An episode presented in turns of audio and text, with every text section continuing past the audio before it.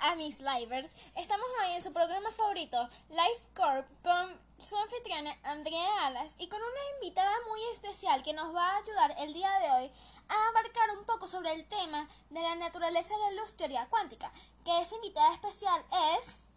Mónica Álvarez. ¡Yay!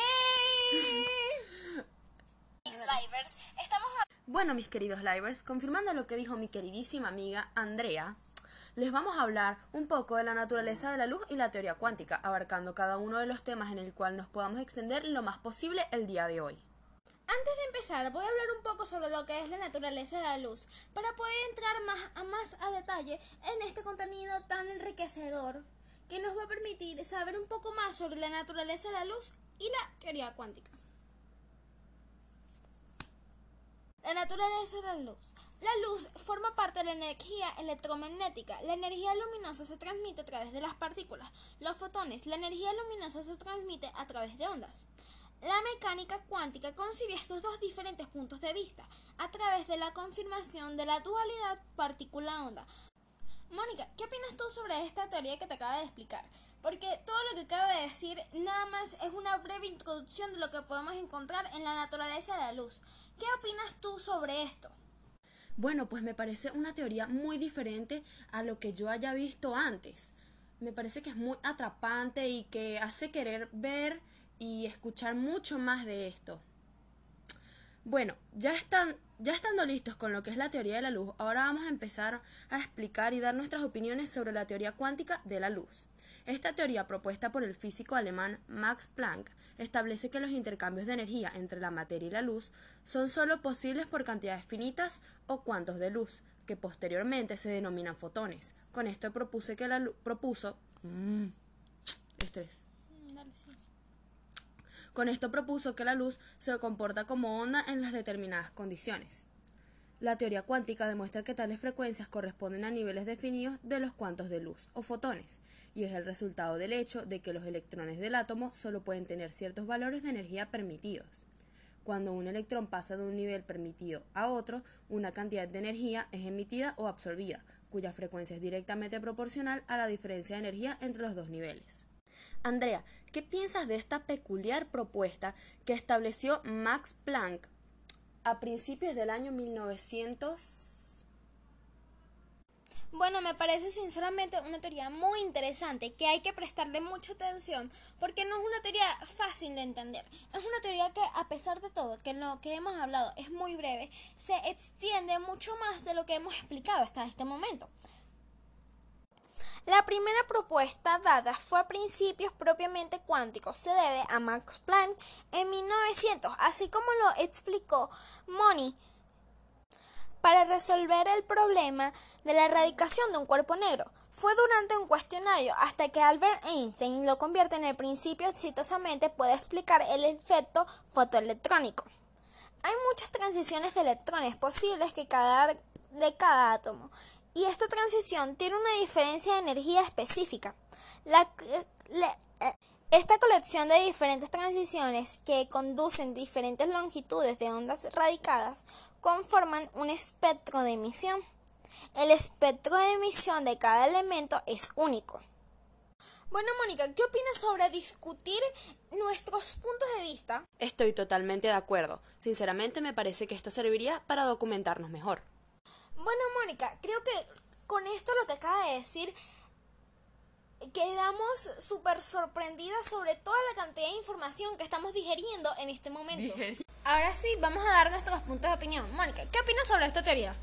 Me parece que la teoría explica muy bien y abarca todo sobre la luz y nos enseña cómo funciona y todos sus aspectos relevantes. Bueno, para mí esta teoría sinceramente me ha explicado un poco más sobre todo el avance que ha tenido la luz en su momento y su progreso en la historia hasta la actualidad. Realmente esta información me ha servido de mucho y me va a servir hoy en día y hasta todos los días de mi vida. Bueno, sí, esto fue un fenómeno súper interesante. Como Max Planck ya nos ha dejado claro, la luz no llega de una manera continua, sino que está compuesta por pequeños paquetes de energía, a los que llamamos cuantos. Estos cuantos de energía se llaman fotones. Toda luz que nos llega viene por pequeños paquetes y no es continua. La pregunta más frecuente que todo el mundo tiene es por qué esta energía no es frecuente. Esto se debe a que la atmósfera ejerce una gran absorción que impide que la atraviese toda radiación con longitud de onda inferior a 290 nm. Esto evita que la radiación UVC no llegue a la Tierra porque es absorbida por el oxígeno y el ozono de la atmósfera, por lo tanto no produce daño. Bueno, cada vez que investigo, leo o me hablan un poco referente a este tema sobre la naturaleza de la luz de la teoría cuántica, me refresca la memoria de tal manera porque es un tema súper interesante que no solamente me está informando a mí, sino que también a ustedes, mis espectadores, mis lifers. No solo eso, Andrea, sino que hacer estas pequeñas discusiones y puntos de vista diferentes hace que tengamos una buena retroalimentación, ¿no lo crees? Sí, de verdad, sinceramente, entre ustedes y yo hay una conexión única que cada vez que hago un podcast informativo sobre estos, que el mes pasado sobre la célula y los seres vivos, me de verdad que cada vez que hago estos podcasts informativos, no solamente para aprender yo, sino para que ustedes aprendan conmigo, de verdad me deja súper pasmada la cantidad de información que hemos aprendido junto a ustedes, porque la cantidad de los años que se han hecho estas investigaciones, teorías. estudios, teorías. De verdad hemos aprendido demasiado que no solamente es uno, o sea, toda la cantidad de información que podemos sacar de solamente un tema que por a simple vista se ve un tema muy básico, pero en realidad no es así, el tema es muy extenso. En efecto, Andrea, tal como dices, de un solo tema generador podemos sacar muchísimas y millones de subdivisiones. De verdad que hoy en día aprender, estudiar o investigar sobre un tema generador con muchas subramas, le robo la palabra a mi amiga Mónica, de verdad esta es mucho más fácil que antes, porque hoy en día tenemos las medias, las medidas de los medios de comunicación, los cuales son el internet, el Twitter, el Instagram, hoy en día hasta TikTok nos ha enseñado un sinfín de información. Por ejemplo, yo en estos días aprendí que en TikTok... Bueno, al final de este podcast le voy a dejar ese video en la cajita de información para que ustedes también puedan apreciar lo que yo en ese en su momento aprecié y puedan aprender conmigo. Bueno, bueno, ya retomando un poco el tema porque sinceramente nos hemos salido de contexto, Andrea, ¿cómo sería, cuál sería la importancia de la teoría cuántica? Bueno, en mi punto de vista, sinceramente, la teoría cuántica es uno de los pilares fundamentales de la física actual, que recoge un conjunto de nuevas ideas introducidas a lo largo del primer tercio del siglo XX para dar la explicación de los procesos cuya comprensión se hallaba en un conflicto de las concepciones de física vigentes. Muy bien, Andrea. Bueno, en mi opinión, la teoría cuántica de la luz es muy importante debido a que sin ella habría muchísimos, pero muchísimos enigmas sin resolver. Siguiendo con el tema, vamos a ver cómo se produce la luz. La luz se produce debido a cuando un átomo es expuesto a una radiación externa, lo que hace que algunos electrones se exciten y salten a niveles de mayor energía. Es un proceso llamado absorción entonces el átomo queda en un estado no estable y pronto decae ese electrón a nivel de menor energía liberando la diferencia. En palabras más sencillas, la luz se produce cuando un átomo es expuesto a una radiación, la que hace que ciertos electrones se sobrecarguen y suban a niveles de una energía muchísimo mayor. Bueno, la gran pregunta en este momento es, ¿de qué nos sirve la teoría cuántica hoy en día? La física cuántica es la física que revolucionó la forma de observar el universo. Hasta finales del siglo XIX estaba en manos y la mente de los físicos, la física mecánica. La física de Newton, que percibe al universo como una gran ente al que se puede observar, pero no se puede influir sobre él. Únicamente me puedo limitar a observar y sacar conclusiones sobre lo que observo.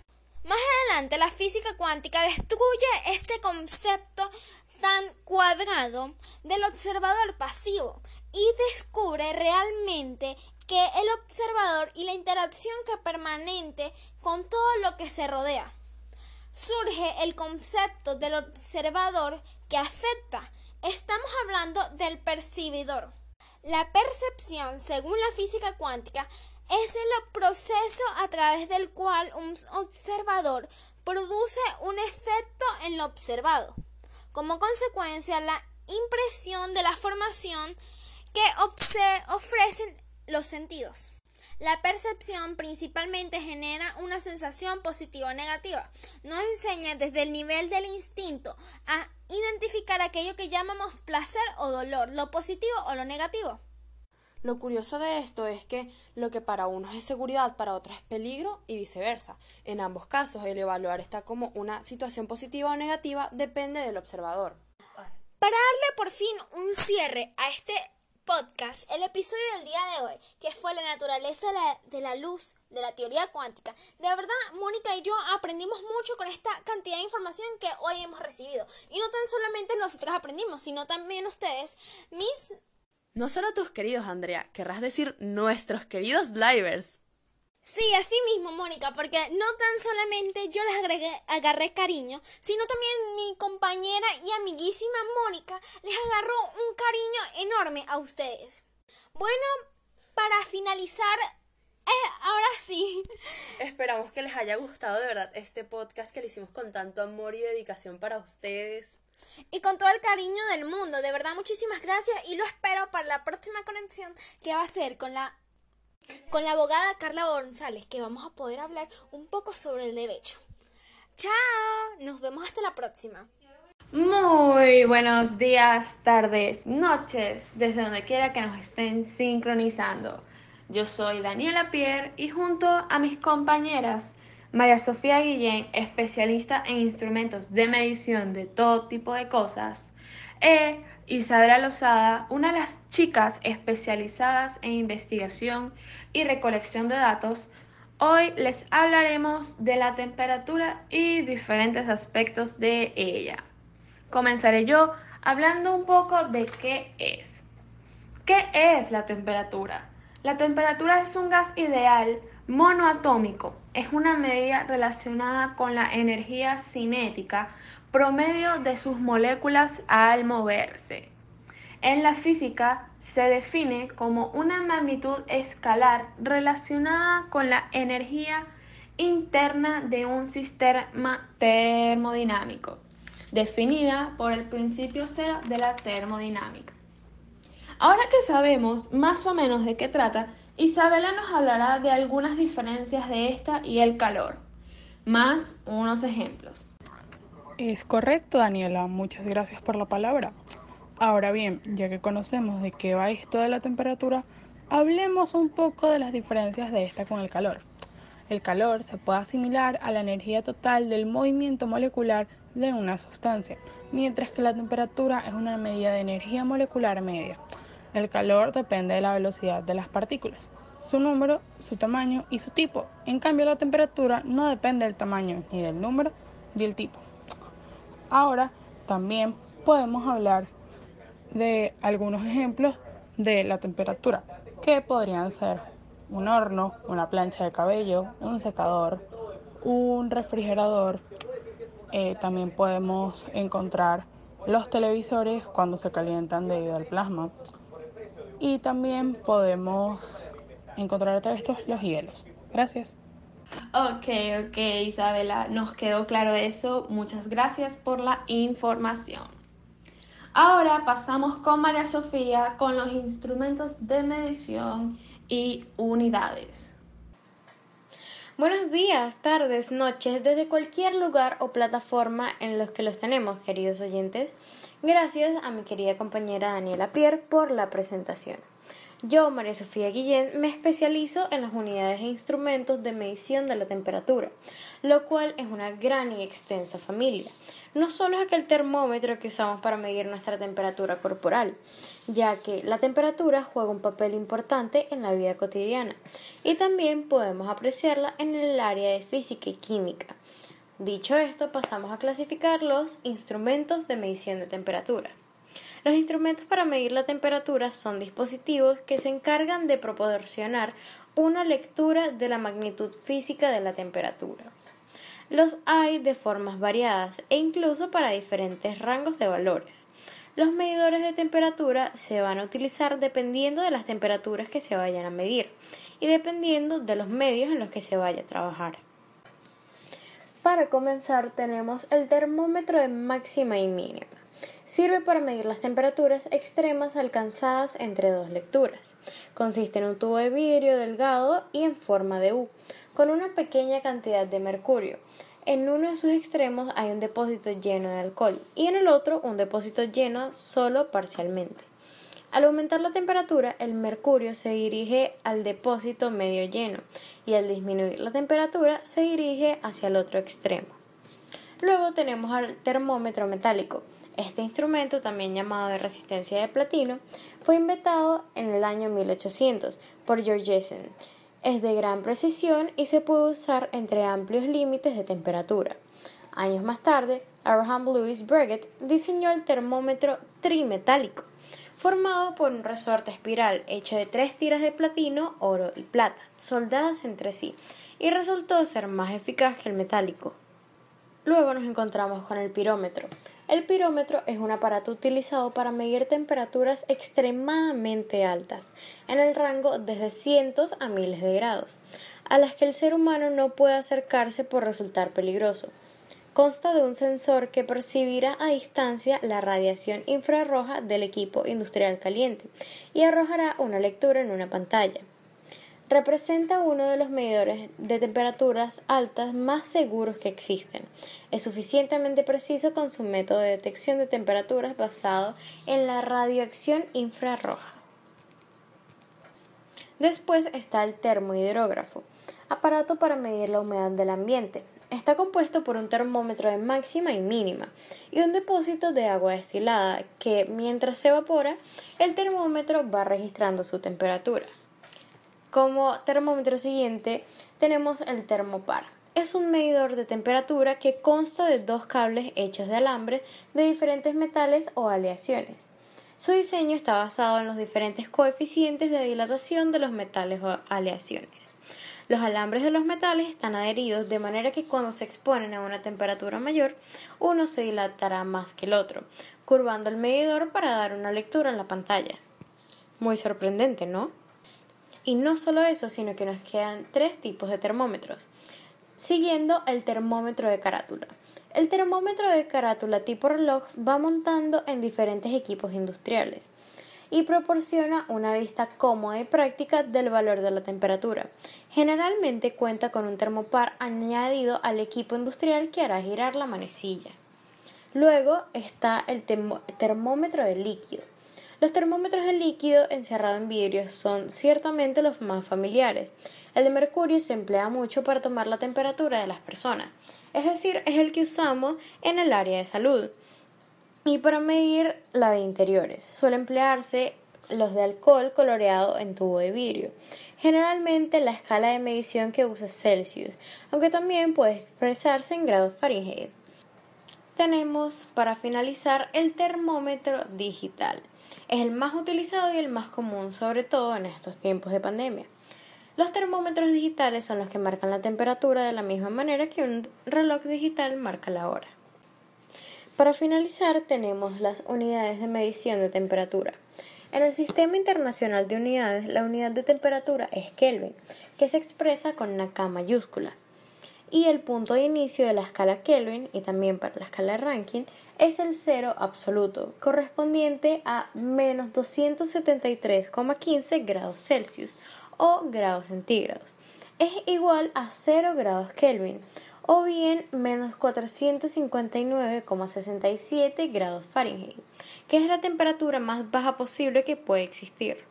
Y la escala más utilizada es la escala Celsius, que mide en grados centígrados, aunque en Estados Unidos se utiliza perfectamente la escala Fahrenheit. Genial, María Sofía. Gracias por intervenir. Ahora bien, concluiremos con esta pregunta.